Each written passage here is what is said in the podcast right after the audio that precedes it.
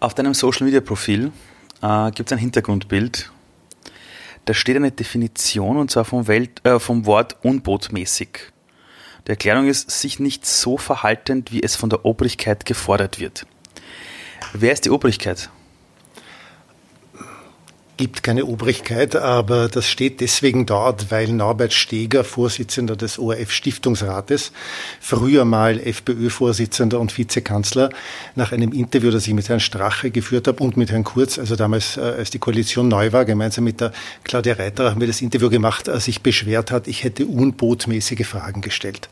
Das hat mich ein bisschen ans 19. Jahrhundert erinnert und äh, ich habe das dann auf mein Twitter-Profil geschrieben.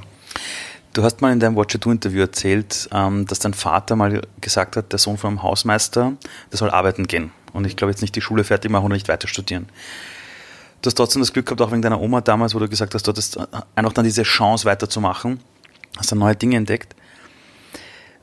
Wenn der Armin damals in dem Alter, wo sein Papa zu ihm gesagt hat, du pass auf, du gehst jetzt arbeiten, aber nicht weiter in die Schule, wenn der Armin von damals zum Beispiel jetzt auf die Seite gezogen wird und jemand sagt, du pass auf, ich zeig dir jetzt mal kurz ein Video. Und dann schaltet er den Fernseher ein und dann sieht er dich heute, was du heute so tust.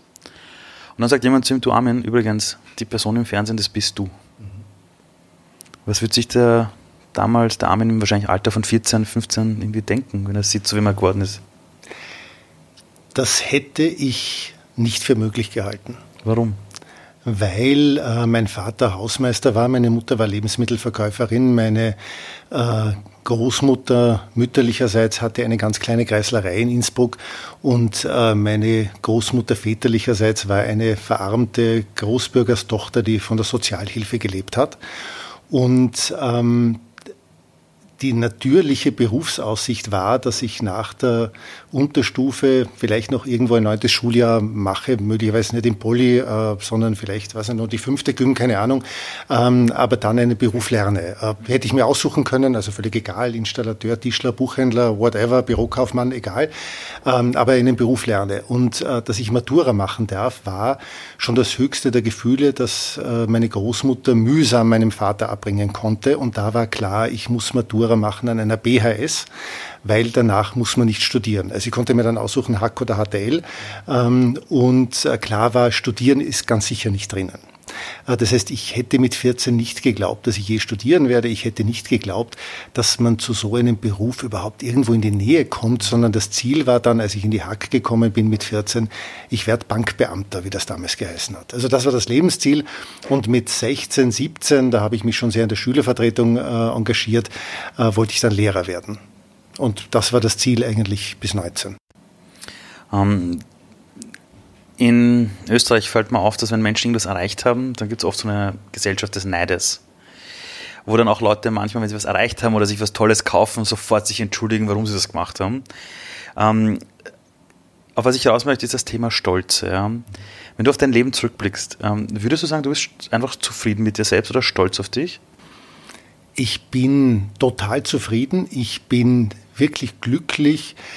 Ich bin auf ganz weniges, was ich gemacht habe, stolz, weil ich weiß, dass ganz vieles von dem, äh, was gelungen ist, war dann auch Glück und Zufall und Dinge, für die ich nichts kann. Also, dass mir bestimmte Dinge leicht fallen, ähm, dass ich zum Beispiel gut in der Schule war, hatte jetzt nichts damit zu tun, dass ich so dramatisch fleißig war, sondern mir ist die Schule einfach leicht gefallen. Dafür kann ich nichts. Ja, also so wie andere Menschen legasthenisch sind, äh, hatte ich halt was, ein gewisses Sprachgefühl und ein gewisses Gefühl für Mathematik und ich bin durch die Schule gesegelt, äh, ohne, ohne viel zu tun. Äh, deswegen durfte ich ja dann weiter in die Schule gehen. Ich habe mich nicht besonders angestrengt. Angestrengt habe ich mich in Wahrheit, und das ist äh, das Ding, auf das ich stolz bin, angestrengt habe ich mich, als ich neben äh, dem Job mit Ende 30 dann doch noch meine Dissertation geschrieben habe. Das war so sau anstrengend äh, über Jahre hinweg. Ähm, äh, und wie die dann fertig war, und die ist, glaube ich, ganz gut geworden und ist auch zu dem Thema, zu dem sie ist, ein bisschen ein deutschsprachiges Standardwerk. Ähm, also auf die bin ich stolz, weil das war wirklich, wirklich viel Arbeit. Ähm, das allermeiste andere waren glückliche Zufälle. Du hast mal erzählt, da habe ich dich mal gefragt vor neun Jahren, welchen Ratschlag würdest du deinem 14-jährigen Ich mitgeben? Und du hast gesagt, wenn du dir was vorstellen kannst, dann ist es auch umsetzbar. Wann, Also in welchem Alter Wirklich, hast, das habe ich gesagt? Ja, ja. Du hast damals gesagt, du hast damals gesagt, wenn du dir was wirklich vorstellen kannst, dann, dann ist es auch möglich. Es gibt keinen Grund, warum es nicht geht, aber es muss etwas sein, was realistisch ist. Also ja, genau. Also, dass also du damals gesagt, gewundert, ja. also dass du damals ja. zum Beispiel gesagt, wenn du dir jetzt vornimmst als Österreicher, ich werde amerikanischer Präsident, dann geht das nicht. Ja, genau. Ja, also so hast du es dargestellt. Oder ich werde jetzt ums Haus fliegen. Nein, nein, nein, nein, nein, das nicht. Genau. Also schon Dinge, die man erreichen kann, die, genau. die realistisch sind. Ähm, ab welcher Lebensphase hast du diese Erkenntnis gehabt? Weil mit 14 hast du sie wahrscheinlich nicht gehabt. Wann ist es passiert, dass du dir gedacht hast, hey, eigentlich irgendwie, wenn ich mir das vornehme, dann gibt es keinen Grund, warum es nicht geht? Vielleicht, als ich ähm, in der ZIP 2 dann war. Da war ich Ende 20. Also ich habe ja äh, begonnen im ORF-Landesstudio in Innsbruck direkt nach der Matura, also wirklich am Tag nach der Matura, aber nicht, weil ich Journalist werden wollte, sondern ich wollte damals noch immer Lehrer werden, musste aber mein Studium finanzieren, äh, weil eben klar war, meine Eltern finanzieren wir das nicht, finanzieren wir das nicht und es war das ORF-Landesstudio direkt neben meiner Schule in Innsbruck und ich habe äh, viele Jahre Schülerzeitung gemacht und bin da runtermarschiert und habe gefragt, ob ich da anfangen kann als freier Mitarbeiter. Und das ging mirakulöserweise. Das würde heute leider nicht mehr so einfach gehen. Und ähm, das war aber dann erstaunlich interessant und natürlich viel besser bezahlt als Studieren und plötzlich kam ich auf die Idee, ich könnte eigentlich Journalist werden. Ähm, also da wollte ich davor noch Uniprofessor für Politikwissenschaft werden, was ich ja dann studiert habe, ähm, aber das war dann schon interessant. Und da war dann mein Traum, wenn ich groß bin mit 30, könnte ich vielleicht arbeiten, entweder im Mittagsjournal bei Ö1 in der Innenpolitik oder beim Profil. Und das war aber ganz, ganz weit weg. Ja, also ähm, wir hatten an der Uni, äh, da habe ich an der Uni-Zeitung mitgearbeitet, ein Seminar, wie schreibt man eine gute Magazingeschichte für das Uni-Magazin. Und das Seminar hat damals geleitet ähm, der Herr Foska, der war damals Chefredakteur von Profil in den mhm. 80er Jahren. Ähm, für mich eine legendäre Figur, weil ich mit 14, 15 angefangen habe, das Profil zu lesen und der hat das großartig gemacht, aber das war total weit weg. Ja, das war das Profil, ja, unendlich weit weg.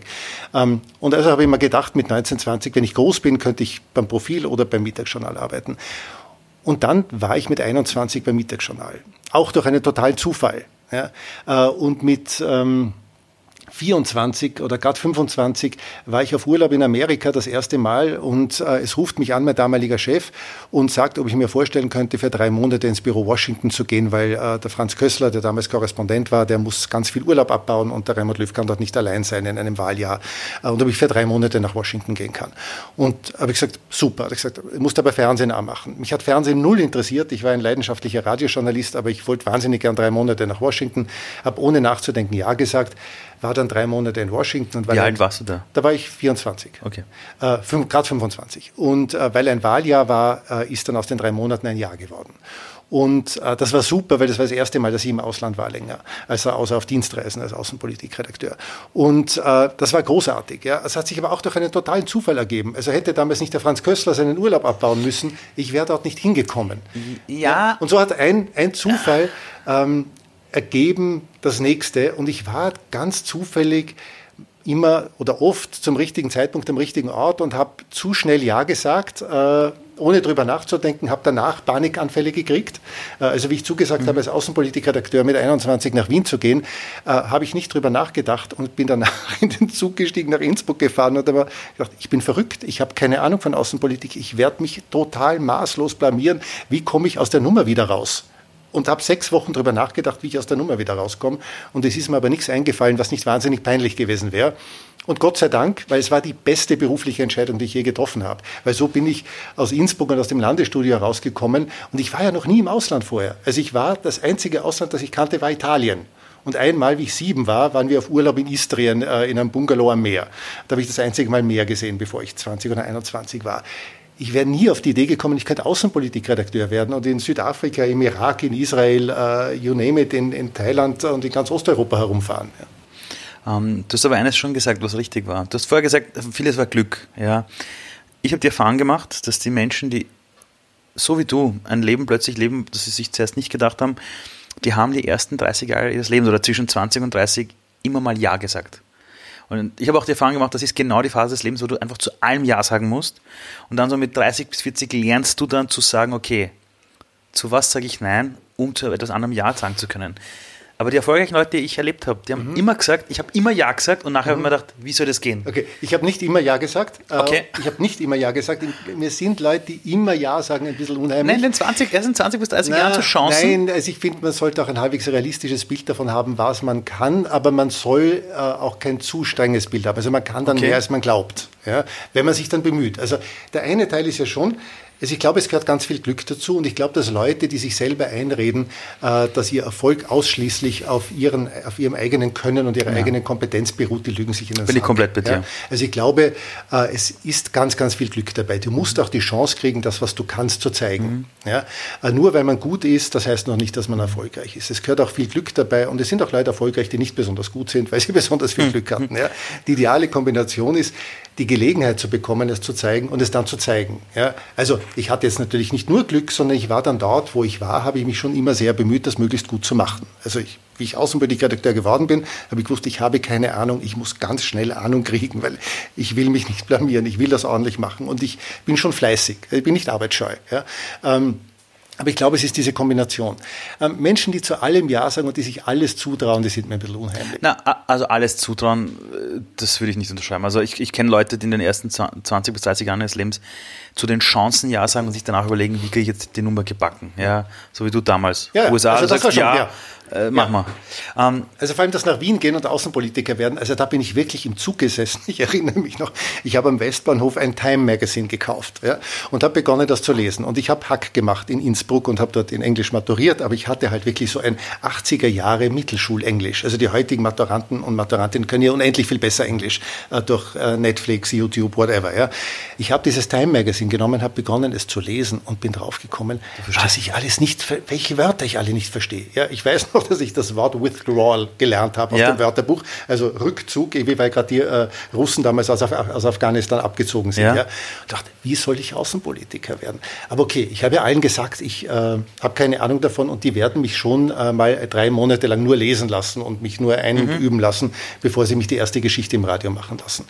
Faktum war dann, ich habe am Montag, 4. Jänner 88 begonnen in der Außenpolitik bei Ö1 okay. ähm, und am Dienstag, 5. Jänner 88 um 17 Uhr war meine erste Geschichte auf Sendung über, den damaligen, über die damalige erste Intifada zwischen Palästinensern und Israel. Und ganz ehrlich, ich habe nicht wirklich gewusst, worum es geht. Ja, ähm, und ein sehr guter Freund von mir, mit dem ich seit ewig befreundet bin, auch Journalist, hat mal einen schönen Satz gesagt, der war, ist letztlich ein Österreicher, ist bei der Zeit gelandet, war mhm. dort Ressortleiter. Der hat gesagt, er ist dort mit einem anderen äh, Kollegen einmal im, in der Redaktionssitzung gesessen, Helmut Schmidt waren äh, und die ganzen ah, Zeitgranten. Ja, okay, ja, okay. Ich würde sagen, und er hat sich so zugeflüstert, irgendwann kommen wir uns drauf. Irgendwann merken Sie, dass wir nur schwindeln. Ja, das, ja, genau, dass es alles irgendwie äh, Blenderei ist. Ähm, das Gefühl äh, hatte ich auch lange und habe mir gedacht, äh, ich muss schauen, dass man mal nicht draufkommt. Also ich muss, ich muss was lernen. Ja, äh, das hat sich tatsächlich gegeben. Also ich weiß, dass ich das, was ich mache jetzt und was ich die letzten Jahre gemacht habe, äh, dass ich das auf einem halbwegs Niveau kann. Ähm, wenn jetzt junge Menschen äh, an die Zukunft denken und sie sehen, da gibt es einen Journalisten, der ist im Fernsehen und der ist super unterwegs, wie bringt man solchen Menschen bei, dass diese Dinge Zeit benötigen? Dass man am Anfang immer, wenn man mit etwas beginnt, auf, wie auf einem Surfboard am offenen Meer ist und gar keine Ahnung hat, wo die Inseln sind und erst mit der Erfahrung dahin kommt. Wie schafft man das? Weil du selber bist auch in einer Familie, wo es ja auch Jugendliche gibt. Wie glaubst du, kann man Jugendlichen das irgendwie mitgeben, dass die Dinge Zeit brauchen? Lernt man das nicht von selber? Indem man am Anfang wahnsinnig ungeduldig ist und da drauf kommt, es geht halt nicht so schnell. Und dann, also ich, muss man, dann muss man Menschen ermutigen und ihnen halt mhm. sagen, es braucht. Ja, es gibt ja dieses, äh, dieses berühmten, diesen berühmten Satz, um was wirklich zu können, muss man es 10.000 Stunden üben oder muss man es 10.000 Mal wiederholen. Also, ähm, jetzt, um Weltkla um Weltklasse mhm. zu werden bei irgendwas. Aber klar, alles braucht Zeit. Ich meine, niemand setzt sich ans Klavier und spielt irgendeine, äh, irgendein Bachstück runter. Ja. Ähm, du hast über Ermutigung gesprochen. Du hast darüber erzählt, dass deine Großmutter eigentlich die Person war, die in dir etwas gesehen hat und das quasi für dich durchgeboxt hat. Wer wäre Armin Wolf heute, wenn die Oma damals das nicht gemacht hätte? Hast du mal darüber nachgedacht? Was Dann hätte ich irgendeinen Beruf ergriffen, wahrscheinlich keinen handwerklichen, weil mir das Talent dazu fehlt. Ich habe wirklich zwei linke Hände vielleicht wäre ich Buchhändler geworden, vielleicht wäre ich Bürokaufmann geworden und würde möglicherweise in Innsbruck sitzen und wäre ein mehr oder weniger glücklicher Buchhändler. Ähm, ich kann es ganz, ganz schwer sagen. Ähm, Wenn man dir heute zuhört, also ist das, ich meine, eine Sache, das, das, weißt du, ja. Es gibt Leute, die lieben dich, dann gibt es andere, die sagen, uff, schwierig, ja, so, so quasi sehr polarisierend, aber ist total okay. Also, ja, ja, ja, Also ich glaube, dass du dir auch dessen voll bewusst bist, ja. natürlich, weil das ist nun mal, wenn man in der Öffentlichkeit ist. Aber wenn man mit den Leuten so redet über deinen Interviewstil, dann weiß man, du hast dann einen ganz eigenen Interviewstil. Nachhakend, nachhakend äh, und, und, und, und, und. Warst du immer schon diese Person, die sich gedacht hat, ist mir relativ wurscht, ob die jetzt morgen über mich herziehen und bashen und auf Social Media. Also ab wann ist man da diese Person, die sagt, du, ganz ehrlich, ich mache das jetzt einfach, ja, und stelle einfach diese Fragen, auch wenn ich weiß, dass es danach einen riesen Shitstorm gibt. Mhm. Ich glaube, ich habe einfach aus meiner sozialen Inkompetenz einen Beruf gemacht. also, ich habe ich habe einfach als Kind und als Jugendlicher äh, und wahrscheinlich noch als junger Erwachsener und manchmal, ich hoffe nicht mehr allzu oft auch jetzt, ähm, einfach Dinge gesagt, äh, die Leute verstört haben, ohne es zu merken. Also mir fehlt da leider irgendein, mir fehlt da leider irgendein Gen äh, und das kombiniert sich damit, dass ich tatsächlich wahnsinnig neugierig bin und dass ich eine große Lust an Diskussionen habe. Also mir macht es Spaß. Also ich kann ja sonst nichts. Ja? Also ich bin ziemlich unsportlich, ich bin handwerklich völlig unbegabt, ich kann leider kein Instrument spielen, ich kann ja nichts. Ja? Das Einzige, was ich kann, ich kann sehr schnell lesen, ich kann sehr schnell Informationen aufsammeln, ich kann halbwegs ähm, mich artikulieren. Ich habe eine große großen Spaß an äh, verbaler Auseinandersetzung, am Diskurs. Äh, und ich bin nicht sehr schnell zufrieden. Also ich bin total neugierig darauf, was Neues zu lernen und ich werde total gern jeden Tag gescheiter und ich lasse mich total gern davon überzeugen, wenn jemand andere ein besseres Argument hat. Aber es muss ein besseres Argument sein. Äh, was mir zum Beispiel wahnsinnig nervt, ist äh, Leute, die wahnsinnig viel Meinung haben, aber ganz wenig Ahnung. Aber die sehr von ihrer Meinung überzeugt sind. Mhm. Halte ich ganz, ganz schlecht aus. Äh, das heißt, ich habe immer schon gehabt, eine große Lust, Dinge zu hinterfragen. Und das hatte ich schon als Kind, hat meine Eltern wahnsinnig genervt. Mhm. War ein bisschen auch eine Art von Überlebensstrategie, weil mein Vater war sehr traditionell, sehr autoritär, sehr cholerisch. Ähm, und äh, meine einzige Chance, mich da irgendwie zu bewähren oder, oder was sind, äh, durchzuhalten gegen ihn war, ihn intellektuell herauszufordern in Diskussionen. Das heißt, würdest du sagen, dass die, dass die Hürden unserer Jugend, wenn wir sie überstehen, und eigentlich so eine Art Vorabtraining sind fürs echte Leben. Also ich erlebe das oft, dass, dass Jugendliche mir erzählen, in ihrer Jugend hatten sie mit den Eltern irgendwelche Herausforderungen, Challenges und später haben sie das beruflich wirklich zu einer Meisterleistung gebracht, wo du denkst, ist ja Wahnsinn eigentlich. Würdest du sagen, dass das ich glaube, der zentrale äh, Teilsatz von dem, was du gesagt hast, war, wenn wir sie überstehen. Genau. Ähm, weil es gibt ja natürlich auch viele Menschen, die an Herausforderungen in ihrer Jugend zerbrechen mhm. oder zumindest große Probleme damit haben. Mhm. Wenn man sie übersteht, dann glaube ich, kann es eine große Ressource sein. Das war tatsächlich in meinem Fall so. Also ich glaube, ich bin sehr resilient. Mhm. Ähm, und das habe ich bei meinem Elternhaus auch durchaus gebraucht, also vor allem bei meinem Vater. Aber dadurch, dass ich es überstanden habe, ähm, das hat tatsächlich dazu geführt, dass, also ich fürchte mich vor nicht viel. Ja? Ähm, ich bin beruflich völlig angstfrei. Mich, mir imponieren Autoritäten nicht. Sozusagen niemand kann mir mehr Angst machen, als mir mein Vater mit zehn gemacht hat. Ja, der war 1,90 Meter groß, irgendwie sehr stark irgendwie und hatte äh, keinerlei äh, Bedenken dabei, seine Kinder körperlich zu züchtigen. Also im Gegenteil, das war sein äh, zentrales Erziehungsprinzip. Ähm, und äh, niemand kann mir mehr Angst machen, als ich damals mit zehn von meinem Vater hatte. Also äh, war nicht fein, äh, aber mhm. wir haben uns das dann alles irgendwie äh, wunderbar, äh, wunderbar geklärt, mhm. dann quasi mhm. bis ich, äh, bis ich ungefähr 30 war. Ähm, und insofern habe ich das gut überstanden und das ist tatsächlich eine Ressource geworden. Es ist trotzdem nichts, was ich empfehlen würde. Wie übersteht man aber sowas? Also welche Faktoren sind es, die man äh, bei so einem Kind oder bei so einer Familie zumindest flankierend vielleicht vorhanden sein sollte? Weil der eine würde an sowas zerbrechen, die würden dann, weiß nicht, vielleicht mit mhm. Drogen anfangen, mhm. selber Leute züchtigen, ja. beziehungsmäßig das äh, weiter vererben, quasi vom Verhalten her. Ist es deine Oma gewesen? Ist es deine Mama gewesen? Was ein Freundeskreis? Was, ich weiß es nicht. Ich weiß es auch nicht. Also es war vielleicht meine Oma zu einem, zu einem Teil, weil ich gewusst habe, da gibt es ein Refugium, äh, auch so, wo man total geliebt wird und, und geborgen ist und aufgehoben ist. Ähm, ansonsten weiß ich es nicht. Ich glaube, es mhm. ist, ist auch keine Leistung. Ja, ist auch irgendeine Form von, von Anlage. Also mhm. hätte auch schief ausgehen können. Also ich hätte auch ein, ich hätte auch ein Junkie werden können. Mhm. Ja, ähm, und lustigerweise ist das genaue Gegenteil passiert. Ja. Also mein Vater hatte wahnsinnig robuste Erziehungsmethoden. Ähm, zum Beispiel, ich trinke ja keinen Alkohol und zwar wirklich überhaupt keinen Alkohol. Okay. Und ich habe in meinem Leben ähm, seit ähm, 45 Jahren keinen Tropfen Bier äh, getrunken. Jetzt warum seit 45 Jahren? Da war ich sieben oder acht.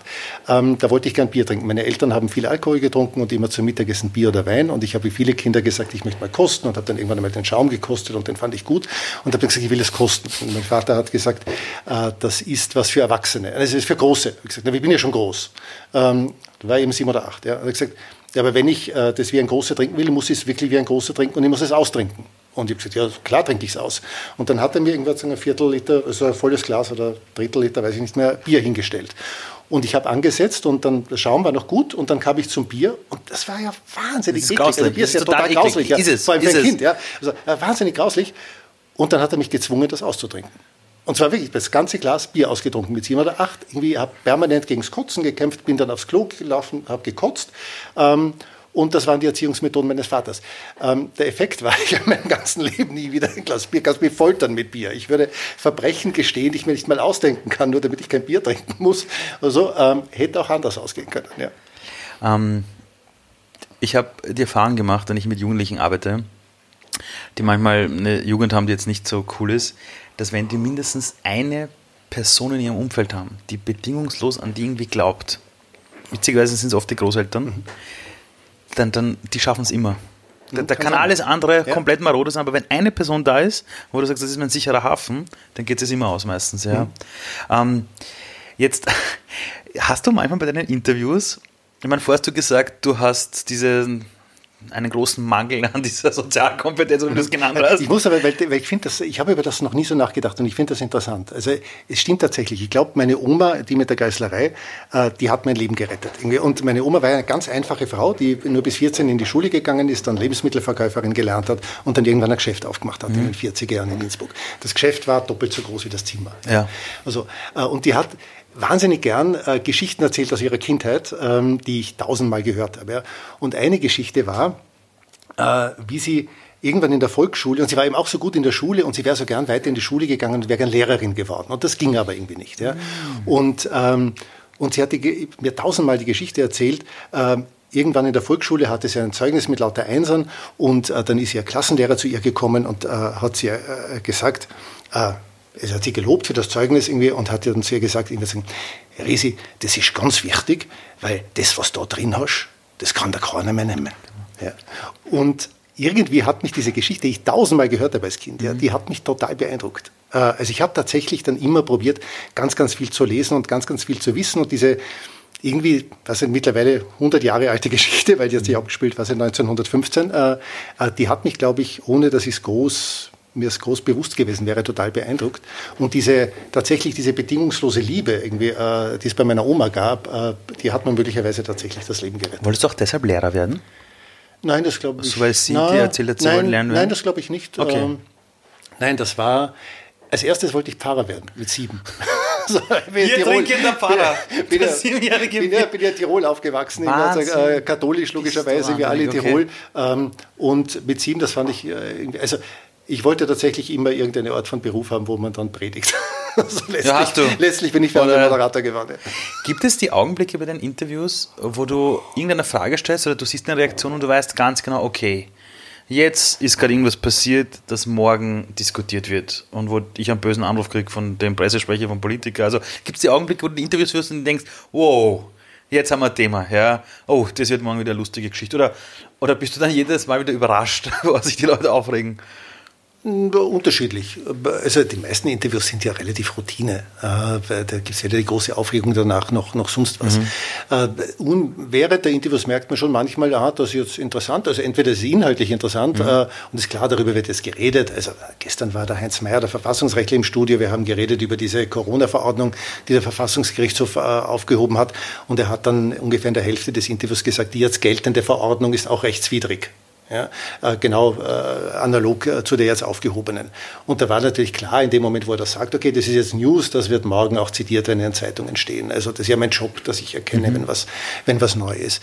Ähm, es gibt manchmal Momente, wo man bei kontroversiellen Interviews merkt, okay, da hat man jetzt einen Punkt erwischt, äh, wo es dem anderen unangenehm ist, äh, was man dann, wenn die Leute sehr defensiv werden mhm. oder wenn sie sehr aggressiv werden. Mhm. Ähm, es gab dieses irgendwie ein bisschen berühmt gewordene Interview mit Herrn Wilimski mit dieser äh, grauenvoll rassistischen Karikatur ja, ja. Äh, von der, vom äh, RFJ Steiermark, äh, wo er derartig in den Saft gegangen ist yes. und aggressiv war. Dann natürlich war klar, das wird ein, das wird ein Riesenthema. Ähm, das, aber jedes Interview ist anders. Ähm, jetzt also als ich auf Social Media gesagt habe, ich interviewe dich, haben die Leute natürlich Fragen einge, ein, äh, quasi, quasi auch gestellt. Da waren viele, viele Standardfragen dabei, auch viel Ähnliches. Da war auch so Fragen dabei, wie bereitest du dich auf ein Interview vor? Das frage ich dich jetzt nicht, das kann man überall anders hören, aber was mich schon interessiert ist, mit welcher Haltung gehst du in so ein Interview? Weil du hast ja manchmal Leute, die ja schon öfter bei dir waren, wo du weißt, na, boah, den frage ich jetzt und der erzählt dir wahrscheinlich was anderes, ja. Und ähm, ich meine, kommt da nicht irgendwann so eine Art Sarkasmus hoch, wo du denkst, den brauche ich jetzt eh nichts mehr fragen, weil die, zum Beispiel die Politiker, ja, da weiß jeder, die wollen ihre Message durchbringen. Das heißt, du fragst die eine und dieselbe Person viermal die Fragen und die spulen ihren Text ab. Ich meine, wird das einem nicht irgendwann leid zu sagen, ganz ehrlich, wozu mache ich das? Weil der bringt das eine Show, der ist trainiert oder die sie ist trainiert und pff, mir rennt die Zeit davon. Mhm. Oder ist es jedes Mal eine neue Challenge? Mhm. Jedes Mal eine neue Challenge. Das ist ja mein Beruf. Also ich werde ja dafür bezahlt, dass ich das mache. Ähm, dass äh, Leute, die kommen und eine Wahlrede halten wollen, äh, dass ich äh, die konfrontiere mit Widerspruch, mit Kritik, mit, mit, Gegenargumenten und sie dazu nötige, ihre Politik auch tatsächlich zu argumentieren. Also nicht nur mhm, irgendwas mhm. vom Stapel zu lassen, sondern es tatsächlich mit Kritik äh, oder gegen Kritik und gegen Widerspruch zu argumentieren. Und die mhm. Zuseher sind hoffentlich im Idealfall danach klüger. Äh, so, und jetzt sind das sehr routinierte Leute, meistens Leute, die sehr trainiert sind, Leute, die wirklich mit vorbereiteten äh, Messages und Textbausteinen kommen. Und die Challenge ist tatsächlich, wie bringe ich äh, die dazu, auch ein bisschen anders zu argumentieren? Wie komme ich hinter diese Textbausteine? Ähm, wie mache ich die Leute, die zusehen, jetzt klüger, als, wenn's, als wenn ich da nicht sitzen würde? Und das ist super spannend. Ähm, das ist ähnlich wie wenn du, was sind einen Profi-Schachspieler fragen äh, würdest, du wird Schachspiel nicht Fahrt? Also es sind immer die gleichen Figuren und immer die gleichen Züge okay, und immer die gleichen okay, Regeln. Okay. Nö, glaube ich, wird auch dem Profi-Schachspieler nicht Fahrt, sondern im Gegenteil. Ähm, und gerade da sehr oft ja Leute im Studio sind, die das sehr gut können, das macht die Herausforderung ja größer. Ja? Wie komme ich da jetzt dahinter? Ähm, und man wird hoffentlich ja auch da mit der Zeit besser, weil man sich ja immer mehr Routine hat und immer mehr und immer mehr kennt. Ich finde das nach wie vor super lustig. Jetzt, ich finde jedes Interview gleich lustig, ja. weil es gibt Themen, die mich persönlich mehr interessieren, auch wo ich mich besser auskenne. Es gibt Leute, die sind angenehmer oder interessanter zu interviewen mhm. als andere. Also das ist schon unterschiedlich, aber grundsätzlich ist es, äh, mir macht das ganz, ganz, ganz großen Spaß. Wenn man jetzt ein Interview führt, dann geht es ja echt darum, dass man, wenn man auf Sendung ist, ja wirklich komplett da ist. Also du kannst ja nicht im Kopf die ganze Zeit irgendwo anders sein und sagen, ah, die Kamera ist an, Servus, musst ja voll da sein. Ja. Also du und musst, das um 22 Uhr, das genau. ist das Problem. Und du musst funktionieren. Also mhm. ich, ich nenne das ganz grob, du musst funktionieren. Mhm. Jetzt hat niemand von uns jeden Tag seinen kompletten Energielevel oder zu Hause war es nicht gut oder irgendwas ist passiert, du hast einen schlechten Tag, du Emotionen stauen sich auf. Davon merkt man im Fernsehen nichts. Also muss ich ganz ehrlich sagen, ähm, gibt es da irgendwas, wie man sich darauf vorbereitet, wo man einfach für sich selber das schafft, dass man sagt, du, der Tag war Katastrophen, ich bin müde, ich kann nicht, ich habe keine Lust. Aber jetzt habe ich das größte Interview des Jahres zum Beispiel. Gibt es da irgendwas, wie man sich da mental auf Schiene bringt? Oder geht man da raus und sagt einfach durch? Augen zu und durch? Na, erstens, ich weiß, ich muss. Ja. Also ich glaube, das Problem hast du in jedem Bühnenberuf. Ja. Mhm. Also eine Opernsängerin muss einfach performen, wenn der Vorhang hochgeht. Ja, also ja aber die weiß schon ganz genau, was sie sagt. Die, die, also die weiß ganz genau den Text und die geht hin und sagt zumindest, Aber du musst ja darauf reagieren. Also ja, okay, ja aber ein Tennisspieler muss irgendwas auch reagieren, äh, je nachdem, äh, wer, wer da spielt. Also quasi jeder, jeder Bühnenberuf, da musst du halt da funktionieren, wenn es ist. Ähm, ich habe total unterschiedliche Tage. Äh, ich bin ganz unterschiedlich gut drauf. Es gibt manche Tage, wo ich das Gefühl habe, verdammt, heute wird es echt schwierig. Ich bin müde, ich bin irgendwie unkonzentriert. Es gibt manchmal Tage, wo ich das Gefühl habe, also mein Hirn funktioniert so langsam, äh, warum auch immer. Äh, schrecklich, ja. Ähm, letztlich geht es dann immer man scheint tatsächlich am Schirm relativ wenig zu merken, mhm. höre ich relativ oft, ich merke es total genau. Es gibt Sendungen, mit denen ich wahnsinnig unzufrieden bin, es gibt äh, Sendungen, mit denen ich zufriedener bin. Ähm, was mir tatsächlich gelungen ist, und das ist, äh, das ist eine interessante Erfahrung, die ich erst lernen musste, ist, ähm, dass es letztlich immer geht. Also letztlich die Dinge, die schwierig waren und vor denen ich mich auch äh, ein bisschen gefürchtet habe, die sind mir dann letztlich immer gelungen. Ich habe mich, Gott sei Dank, und ich hoffe, es bleibt noch so die nächsten Jahre, ich habe mich jetzt, glaube ich, noch nie groß blamiert. Ja, es ist noch nie wirklich schiefgegangen, Evi Cora mhm. Publico. Äh, und über das bin ich froh. Also auch Dinge, wo ich, äh, also ich habe Herrn Putin interviewt, 2018. Ja, ja. ja das war cool. So. Das war letztlich cool. Das war vorher gar nicht cool. Äh, ich habe mich ehrlich total gefürchtet davor. Ähm, und ich habe da schon. Vor ihm oder seinen Leuten? Die ja, vor seinen Leuten, vor seinen Leuten überhaupt, nein, vor dem, vor dem Interview. Und da hatte ich schon 16 Jahre ZIP-2 Interviewroutine. Ja? Ähm, und wir haben 20 Jahre versucht, ein Putin-Interview zu kriegen und haben es nie gekriegt. Und plötzlich kam der Anruf äh, von meinem Chefredakteur, wir kriegen möglicherweise vor dem Staatsbesuch ein Putin-Interview, willst du es machen? Wow. So, da kannst du nicht Nein sagen in meinem Job. Ja, geht einfach. Also da Nein zu sagen wäre ein totaler Fehler, also musst du natürlich Ja sagen. Es war noch nicht sicher, dass wir es kriegen. Und ganz ehrlich, kleines Betriebsgeheimnis, und ganz unprofessionell, ich habe drei Wochen lang gehofft, dass wir es nicht kriegen. Ja, ich verstehe das. Ich will ich, das Interview nicht machen ja, müssen, weil, warum? Äh, nicht, weil ich mich von Herrn Putin persönlich fürchte, aber es gibt ein paar Interviews von Putin mit ausländischen Journalisten, die allermeistens nicht gut ausschauen für die ausländischen Journalisten, weil er ist wahnsinnig schwierig zu interviewen. Er kennt jeden Trick, er ist wahnsinnig ungut, er macht sich einen totalen Spaß daraus, die Interviewer bloßzustellen äh, und er kennt wirklich jeden Schmäh. Und plus die Umstände sind noch ganz furchtbar. Der kommt ja nicht ins Studio, sondern du musst hin zu ihm, ja, nach ja. Moskau. Das Interview ist auf Russisch, simultan übersetzt. Er spricht perfekt Deutsch, ich spreche nicht Russisch. Er kennt sich natürlich tausendmal besser aus. Er ist seit 20 Jahren Präsident oder Premierminister. Ich bin kein Russland-Experte. Also, all the odds are against you. Ja. ja? Also, und, äh, also die Chance, dich zu blamieren, ist ganz, ganz groß. So, die Chance, da groß was zu gewinnen, ist nicht dramatisch irgendwie groß. Mhm. Ja. So, gleichzeitig musst du es machen. Mhm. Ja. Irgendwann war klar, wir kriegen es, ich muss jetzt hinfahren, muss es machen. Ich habe mich angestrebert, also mehr als vor der Matura. Ja, vor der Matura habe ich mich sicherer gefühlt. Ich habe fünf Tage nur gestrebert. Das Leben hat mir gerettet, in dem Fall nicht meine Oma, sondern ein sehr guter Freund, der ein brillanter Russland-Spezialist ist und Putin auch schon mehrfach getroffen hat und äh, mit dem ich mich dann äh, zum Schluss nach meiner Vorbereitung ein paar Stunden unterhalten habe. Ähm, und dann sind wir dort gesessen und das war ganz sicher das Interview in den letzten äh, 20 Jahren, vor dem ich am nervösesten war, weil wir konnten das zwar aufnehmen äh, und wir mussten, äh, die einzige Vereinbarung war, wir müssen 15 Minuten von dem Interview am Hauptabend spielen, aber wir konnten das Interview schneiden. Also insofern, wenn ich mich blamiert so. hätte, hätte ich das ja rausschneiden können, die Stelle. Mhm. Dummerweise gab es einen zweiten Teil der Vereinbarung mit dem Kreml.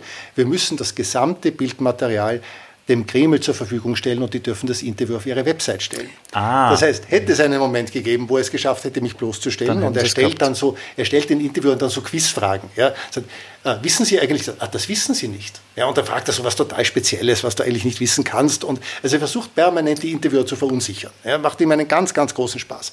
Ähm, und es war klar, wenn er das schafft, dann kann ich es zur Not wegschneiden bei mir, wenn es irrelevant ist. Aber der Kreml stellt es natürlich online und es verbreitet sich natürlich viral in der Sekunde irgendwie durchs, äh, durchs Netz. Also, ähm, und insofern war das eine wirklich schwierige Situation. Und das Interessante war, also ich habe mich total angestrebt und ich habe das wirklich nicht leicht genommen, aber es ist gut gegangen. Ja? Und ich habe Gott sei Dank bisher immer die Erfahrung gemacht, es geht letztlich gut. Ja, was einem ein gewisses Selbstvertrauen gibt, was trotzdem dann dazu führt, dass bei bestimmten Dingen, die man noch nie gemacht hat, die ganz besonders sind, ich auch mit, was damals 51, 52 irgendwie, also, ah, das könnte furchtbar schief gehen. Und irgendwie möglicherweise blamiere ich mich da jetzt für die nächsten Jahre und alles, was ich quasi mir aufgebaut habe, einen guten Ruf, irgendwie versenke ich jetzt mit diesem Interview. Ja, es gibt so zwei, drei Interviews, kann man sich auf YouTube anschauen, äh, wo er wirklich äh, Leute mit ein, zwei äh, Gegenfragen echt versenkt. Ja. Würdest du sagen, du bist vom Leben begeistert? Ich, also ich bin mit meinem Leben total zufrieden und total glücklich und äh, mir ist es wirklich gut ergangen im Leben. Bin ich vom Leben an sich begeistert. Ja, wenn ich dir so zuhöre, du erzählst von den Dingen, als würdest, als würdest du sie gerade nochmal erleben. Also wärst du gerade voll drin wieder. Ja, aber okay, ich lebe vom Geschichten erzählen. Das ist mein Beruf. Das ist das Einzige, was ich kann. Also ich kann Geschichten, Journalisten erzählen Geschichten. Und der Unterschied, zu, äh, der Unterschied zu, zu Schriftstellerinnen und Schriftstellern ist, äh, dass wir halt wahre Geschichten erzählen und sie uns nicht ausdenken. Aber ähm, also ich finde, du solltest nicht Journalistin oder Journalist werden, wenn du keine Geschichten erzählen kannst. Warum hast du eigentlich äh, später mit, ich glaube mit 30 oder so irgendwann beschlossen, ich studiere jetzt doch fertig. Ich meine, du hast damals in einem Watch Interview erzählt, dass du dich mit 30 Is nicht geärgert hast, weil du das irgendwie nicht fertig gemacht hast, dann hast du das alles nachgeholt, hast ewig lang studiert, aber hast alles absolviert mhm. zum Doktor. Aber de facto hast du das Studium ja in keiner Art und Weise für deinen Job benötigt. Mhm. Also null. Mhm. Warum macht man das trotzdem? Ähm, in der Schule, also in der, in der Handelsakademie, war ich quasi so, Anführungszeichen, der Klassenintellektuelle. Also es war, glaube ich, in unserer Klasse klar, wenn, wenn einer studiert, irgendwer sagen aus der Klasse, also ich war wirklich sehr gut in der Schule, äh, wenn einer studiert aus der Klasse, dann bin ich's. Ja? Ähm, dann haben sechs andere Leute studiert äh, und ich habe äh, mein Studium nach was, zwei, drei Semestern de facto bleiben lassen, ja. weil ich gearbeitet habe. Und ich hatte mich schon, also ich wollte ja, bevor ich Journalist dann geworden bin, wollte ich ja Uniprofessor werden. Mhm. Also ich hatte schon, äh, ich habe dann schon einen großen intellektuellen Ehrgeiz äh, entwickelt äh, in meiner Jugend und wollte möglichst viel wissen und möglichst viel lernen und, und ähm, habe wirklich wahnsinnig viel gelesen. Und es hat mich dann schon geärgert, dass ich es nicht fertig gemacht habe. Und dann war ich mit meiner damaligen Freundin ähm, bei einem, der ein paar Jahre jünger war als ich, bei einem Geburtstagsfest, ähm, wo ich draufgekommen bin. Also die waren dann alle so zwei, drei Jahre nach der Uni und ich war ein paar Jahre älter und bin draufgekommen, ich bin der Einzige in dem Raum, der kein Studium abgeschlossen hat. Und äh, ich wollte doch mal Uniprofessor werden. Und das hat mich dann so geärgert. Äh, und ich fand ja mein Studium sehr interessant, Politikwissenschaft, äh, dass ich es dann doch fertig studiert habe, bis zum Magister. Das hätte gedauert, wenn man es in der Mindestzeit mhm. gemacht hat, acht Semester. Bei mir hat es 29 gedauert. so geil. Also, äh, aber was wirklich lustig war, äh, ich habe es mit Auszeichnung abgeschlossen. Also, ich da das auch genug Zeit. Na, ja, ich hab, kann, das kann man so auch sehen, aber ich, hab, ich hole das Zeugnis ab und äh, steht drauf mit Auszeichnung und ich hätte Wahnsinn. nicht für möglich gehalten, dass wenn man die Studienzeit um mehr als das Dreifache überzieht, dass man eine Auszeichnung kriegen kann.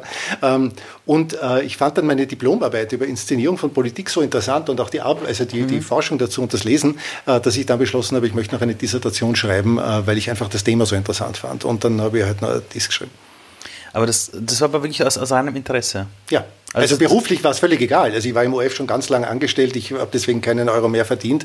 Äh, es spielt für meinen Beruf im OF überhaupt keine Rolle, ob ich das Studium fertig habe oder nicht. Äh, glaubst du, dass du immer noch Uni-Professor wirst irgendwann? Ich glaube, ich hätte in den letzten 10, 15 Jahren Uni-Professor werden können. Also ich habe lange Lehraufträge an verschiedenen Unis gehabt. Aber ich mag ja meinen Job schon gern. Ähm, ich habe, es ist ja so, nach dem jetzigen Stand der Medizin, ja, werden wir beide in 100 Jahren nicht mehr leben. Ja, hoffentlich. Ja, also, ich, ja, ich ja. will nicht so alt werden. Ja, ja. Nein, ich auch nicht. Also, ähm, und was ich erlebt habe in all den letzten Jahren ist, wenn Menschen irgendwann nicht mehr da sind, wenn die Menschen trauern und jemand verstorben ist, dann trauern sie oft, weil sie keine neuen Erfahrungen mit diesen Menschen machen können, weil sie sich dann oft erzählen, ma, weißt noch, wie toll der war und der hat ja das gemacht und über den einen erzählt man, der hat mir, der hat mir immer dieses gute Gefühl gegeben und der andere hat dieses und jenes gemacht. Wenn du eines Tages nicht mehr da bist, an was soll man sich erinnern? Und ich meine jetzt nicht das Berufliche, dass du die Leute gegrillt hast, die im Fernsehen immer so schön nennen, sondern die Menschen, die dich gekannt haben, ja, die mit dir zu tun hatten, auch in der Arbeit, jeden Tag, deine Kollegen und solche Geschichten. Und wenn man sagt, hey, hast du den kannt? Und die sagen, ja, ja, den habe ich kannt. Ma, der hat ja immer. Was sollen die da erzählen über dich? Wenn du das aussuchen könntest, wenn du das wirklich mhm. wünschen könntest. Dann würde ich mir wünschen, glaube ich, dass meine guten Freunde, vor allem aber meine Frau und unsere Kinder, ähm, sich denken, ich war ein liebevoller und verlässlicher und loyaler Freund oder Vater oder Mann. Ähm, das wäre mir das Wichtigste. Und was sich die anderen Leute denken, ist mir jetzt ehrlich nicht so wichtig. Die werden sich, glaube ich, nicht so wahnsinnig viel irgendwie denken. Also, also, Menschen denken sich immer irgendwas. Ja, also, aber, aber ich weiß, ja, was du meinst. Aber ich, hab, ja. also ich glaube nicht an ein Leben nach dem Tod. Also ich mhm. habe ein total pragmatisches Bild davon, nämlich ich stelle mir ja Todsein so vor wie, wie Schlafen ohne Träumen. Also es ist einfach nichts. Ja? Mhm. Es ist einfach mhm. aus und mhm. nichts mhm. irgendwie. Mhm. Und ich glaube nicht, dass ich nach meinem Tod darüber nachdenken werde, was sich irgendjemand über mich denkt. Also ich stelle mir das nicht so vor, dass ich irgendwo auf der Wolke sitze und runterschaue und mir denke, was redet der jetzt da Blödes über mich und warum sagt er jetzt nichts Nettes? Irgendwie, uh, really, I don't care. Ähm, ich habe dich jetzt in meinem Leben schon einige Male kennenlernen dürfen. Einmal bei einer Moderation, einmal, als ich dich das erste Mal interviewt habe. Ähm, irgendwie hat man bei dir das Gefühl, es gibt irgendeine Sache, die dich antreibt. Ja, also auch um 22 Uhr in der Nacht noch so zack, zack, zack und geht schon immer. Das, das ist ja irgendeine Grundenergie, das ist ja Energielevel, der, ich weiß nicht, ich meine, du hast vorhin gesagt, du bist jetzt nicht besonders sportlich, das heißt, mhm. vom Sport kann es nicht kommen. Ja. Das ist ähm, richtig. welche Sache ist es denn, äh, wo du einfach sagst, das zieht dich irgendwie da rein, dass du da immer diese Energie aufbringst, weil du mal erzählt hast, wie viele Stunden du dich vorbereitest und recherchierst und auf Social Media bist du und du hast Familie und du machst das. Ist da irgendeine Triebfeder, eine Triebkraft, irgendein Grundgedanke, der dich jeden Tag antreibt? Ähm, gut, das wird jetzt ein bisschen Psychotherapie hier. Äh, ich habe mit Anfang Wir 20, ich, ich, habe mit Anfang 20 mal ein Buch gelesen über Transaktionsanalyse und in der ah. Transaktionsanalyse äh, gibt es, wenn ich mich recht erinnere, ist jetzt ja schon sehr lange her, ähm, unterscheidet man zwischen äh, tunsgestreichelten äh, Kindern und seinsgestreichelten Kindern. Seinsgestreichelte Kinder sind Kinder, die erfahren Liebe und Zuwendung nur, weil sie da sind. Also ja? das Bedingungslose. Einfach für, genau, für ja. bedingungslose mhm. Liebe, einfach mhm. weil sie da sind. Tunsgestreichelte Kinder erfahren ah. Zuwendung und Lob, wenn sie etwas leisten. Ja, kenne ich. So, die allermeisten Menschen sind sozusagen eine Mischform, aber es gibt auch quasi Prototypen, ich bin der Prototyp eines tunsgestreichelten Kindes. Also ich habe von meinen Eltern, also Oma Ausnahme, ja, aber mhm. von meinen Eltern quasi ähm, Lob oder Zuwendung oder positives Feedback ausschließlich erlebt, wenn ich etwas geleistet habe. Das, also ja. gute mhm. Schulnoten, brav sein, mhm. war ganz eine wichtige Disziplin ja. bei uns zu Hause, war brav sein. So, ähm, aufräumen, Zimmer ordentlich, was immer irgendwas sagen. Also ähm, so, der Effekt ist, ähm, sagt die Transaktionsanalyse, alles jetzt dramatisch verkürzt mhm. und simplifiziert irgendwie, aber dass äh, seinsgestreichelte Kinder ein sehr großes Selbstvertrauen entwickeln, ein intrinsisches, weil die wissen, sie werden immer geliebt, egal was sie machen. Mhm. Nicht unbedingt wahnsinnig förderlich sozusagen für Leistung, weil warum soll man was leisten, man wird eh auch so geliebt. Weil, ja? Ja. So, während tunsgestreichelte Kinder irgendwie oft äh, sehr unsicher sind und denen dieses sozusagen natürliche Selbstvertrauen fehlt, dass sowieso die Welt für sie da ist, mhm. aber sie ein extrem hohes, einen sehr hohen Antrieb haben, etwas zu leisten, weil sie die Erfahrung haben, wenn sie was leisten, kriegen sie Zuwendung. Ähm, ich habe mich mein Leben lang bemüht, die Dinge, die ich mache, möglichst gut zu machen, weil ich die Erfahrung gemacht habe, äh, dann kriege ich positives Feedback. Aber wenn du sagst, du hast damals auch studiert und gearbeitet, ich meine, glaubst du, dass all diese, auch diese Doppelbelastungen und dass man einfach funktioniert, auf Basis von dem ist oder gibt es irgendetwas, wo du, ich weiß nicht, ist es eine innere Neugierde, die dich immer treibt, wo du dir denkst, weiß nicht, die Zeit, die ich noch habe, die will ich nutzen, um Neues zu entdecken? Oder ist es, glaubst du, wirklich dieses Leisten, um gutes Feedback zu kriegen? Ich glaube, es sind zwei verschiedene Dinge, weil äh, diese Leistungsgeschichte, die hat jetzt noch keinen Inhalt. Also da kannst du dir verschiedenste Dinge mhm. leisten. Mhm. Ja.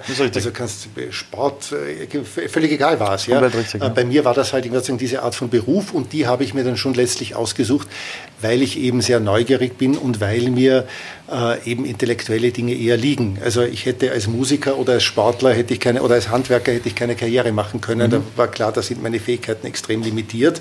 Ähm, aber okay, ich habe eine relativ rasche Auffassungsgabe, ich kann sehr schnell Informationen aufnehmen, ich habe ein gewisses Talent, auch komplexere Dinge halbwegs verständlich zu erklären. Mhm. So, was mache ich damit? Ich kann Lehrer werden ja, oder ich kann vor einem größeren Publikum äh, etwas zu machen, was bei der mhm. BBC heißt, uh, to inform, to educate and mhm. entertain. Mhm. Ja. Entertain ist jetzt nicht so meines, aber to inform and educate, uh, das gefällt mir sehr gut.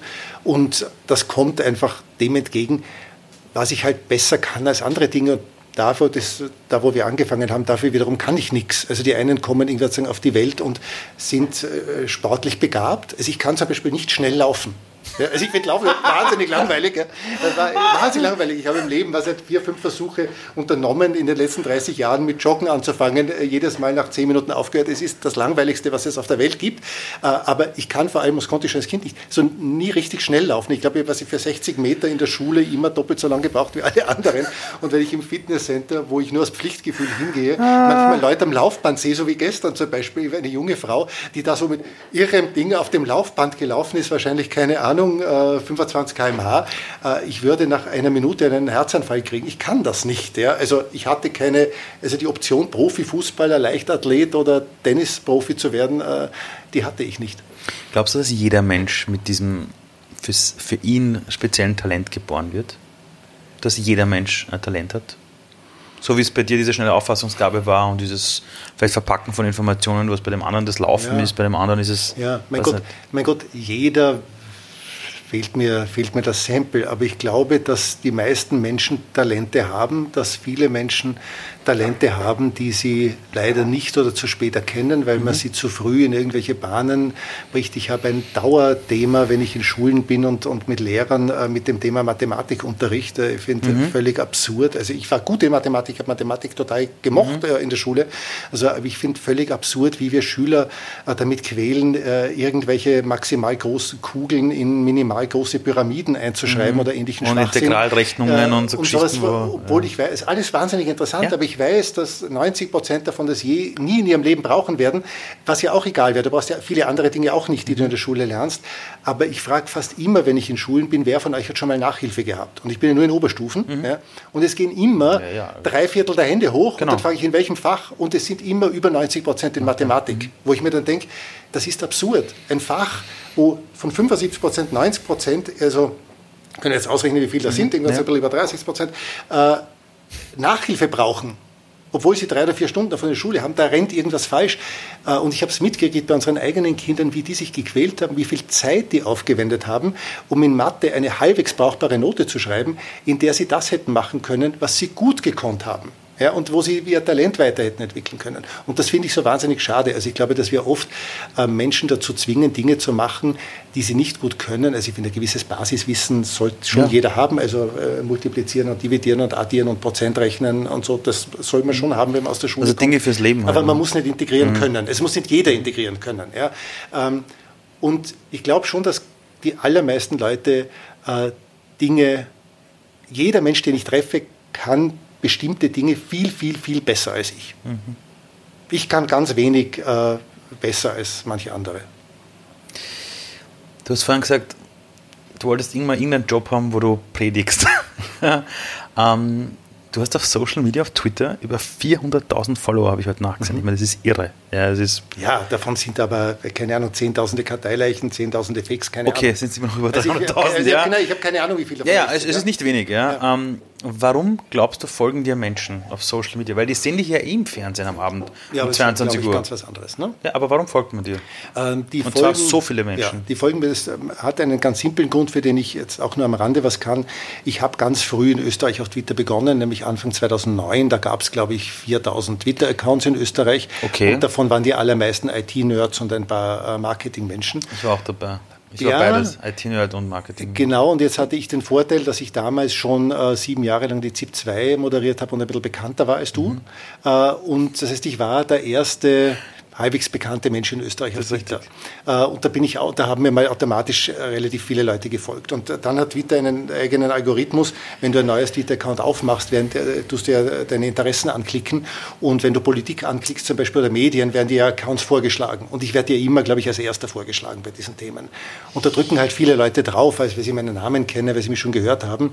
Und es ist ja harmlos, weil du drückst drauf und folgst mal und wenn es fad ist, drückst du es halt wieder weg. Ist ja kein Aufwand. Ja, genau. Und deshalb bleiben so. die Leute ja dabei. Aber warum? Ja, und die Leute, also warum ich mal viele Leute kriege, dafür Gut. kann ich nur wenig. Okay. Ja.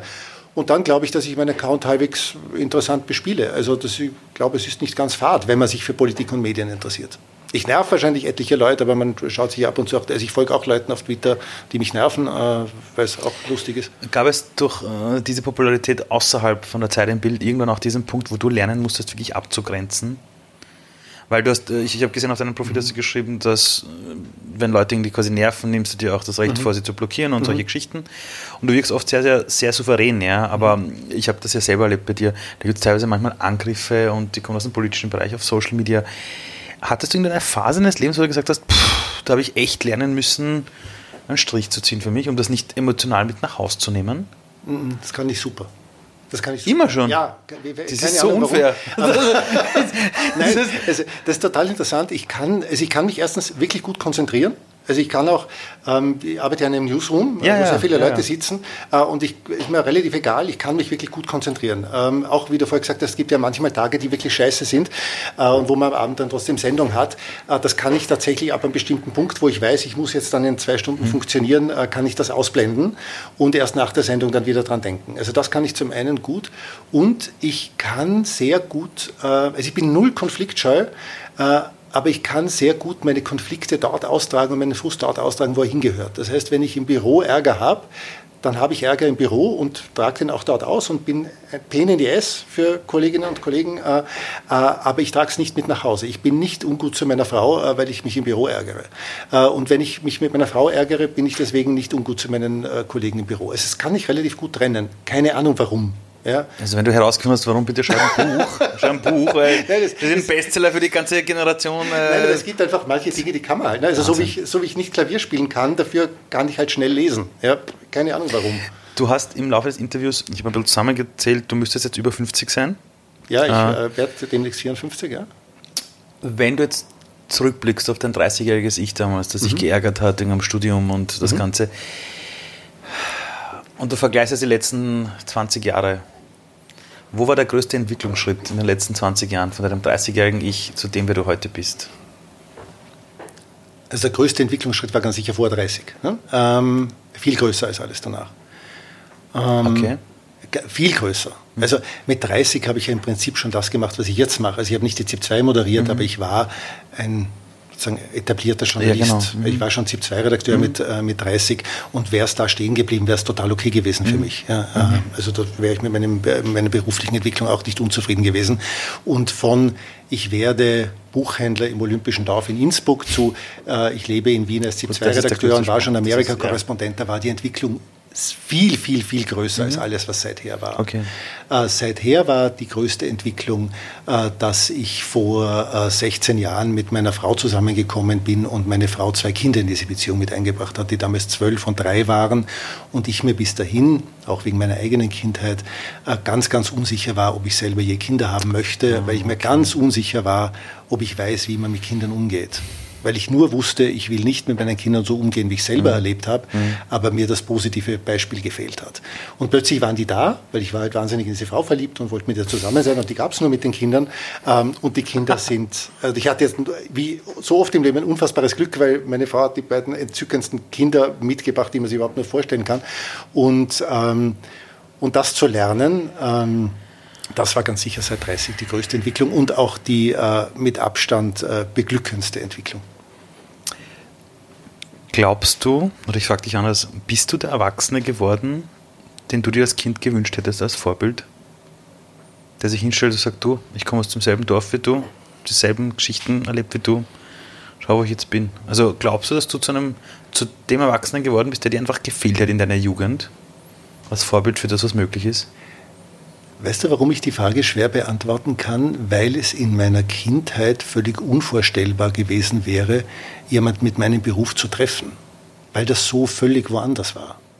also ich habe mit, meiner, hab mit meiner Mama äh, ferngeschaut als Kind. Ja. ja. Und wir haben einmal im Jahr Opernball geschaut. Ah, das okay, und, okay. Also so wie ganz Österreich, ja. Und wir sind da vor dem Fernseher gesessen und meine äh, Mama und mein Papa haben irgendwie darüber geredet, dass ein paar Würstel irgendwie am Opernball 70 Schilling kostet. Also das sind 5 Euro. Ja. ja. Heute umgerechnet mit Inflation wahrscheinlich 15 Euro. Ja. Und das war so jenseitig viel Geld, ja. weil um 70 Schilling hat man ein wirklich gutes Mittagessen in einem Restaurant gekriegt, wo wir nie hingegangen sind, außer einmal im Jahr zum Muttertag, weil wir es uns nicht leisten konnten. Ja. Ähm, die Vorstellung, jemand aus unserer Familie könnte je auf den Opernball gehen, wäre komplett jenseitig gewesen. So, mich interessiert der Opernball Nüsse irgendwie, aber ich könnte jedes Jahr hingehen, wenn ich wollte. Mhm. Ja? Ähm, aber es war so unvorstellbar. Also, dass jemand wie der Robert Hochner, den es damals schon im Fernsehen mhm. gab, also mhm. quasi mein Vorgänger als oder Vorvorgänger als ZIP-2-Moderator, sicher der, mhm. der, beste Fernsehmoderator, den es in Österreich oder vielleicht im deutschsprachigen mhm. Raum je gegeben hat, im Informationsbereich, dass so jemand in meiner Familie wäre, als potenzielles Vorbild, das ist eine so jenseitige Vorstellung, dass ich mir nicht vorstellen kann, wie ich als Kind darauf reagiert hätte. Mhm. Das war so eine total ferne Welt. Ja. Du sprichst ja jeden Abend zu ganz vielen Menschen, ja. ja. dein Gesicht kennt man, aber wenn du zu den Menschen sprichst, geht es halt immer um das Thema Politik und Nachrichten und ähm, die Leute bei Dreisat verabschiedest du dann und dann geht es zu den Kurznachrichten. Jetzt stell dir vor, dass dieses Mikrofon hier in alle Haushalte der Welt geht. Also wir sprechen da jetzt von sieben bis acht Milliarden Menschen. Stell dir vor, dass alle Deutsch verstehen. Und alle sind jetzt zur selben Zeit, wurscht welche Zeitzone, quasi vom Radio, vom Fernseher, wurscht, wo auch immer. Und dieses Kabel geht in alle Haushalte, ja. Und wurscht, ob jetzt ein, jemand elf Jahre alt ist oder 99 Jahre alt ist in der Wüste Gobi, im Iran, in, wurscht wo, in Simmering. Und die hören jetzt alle zu. Mhm. Und du hast so diese berühmten 15 Seconds of Fame, sag mal 30 Sekunden. Mhm.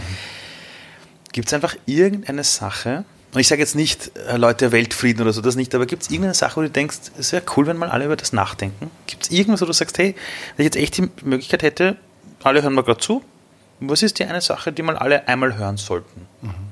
So gescheit bin ich nicht.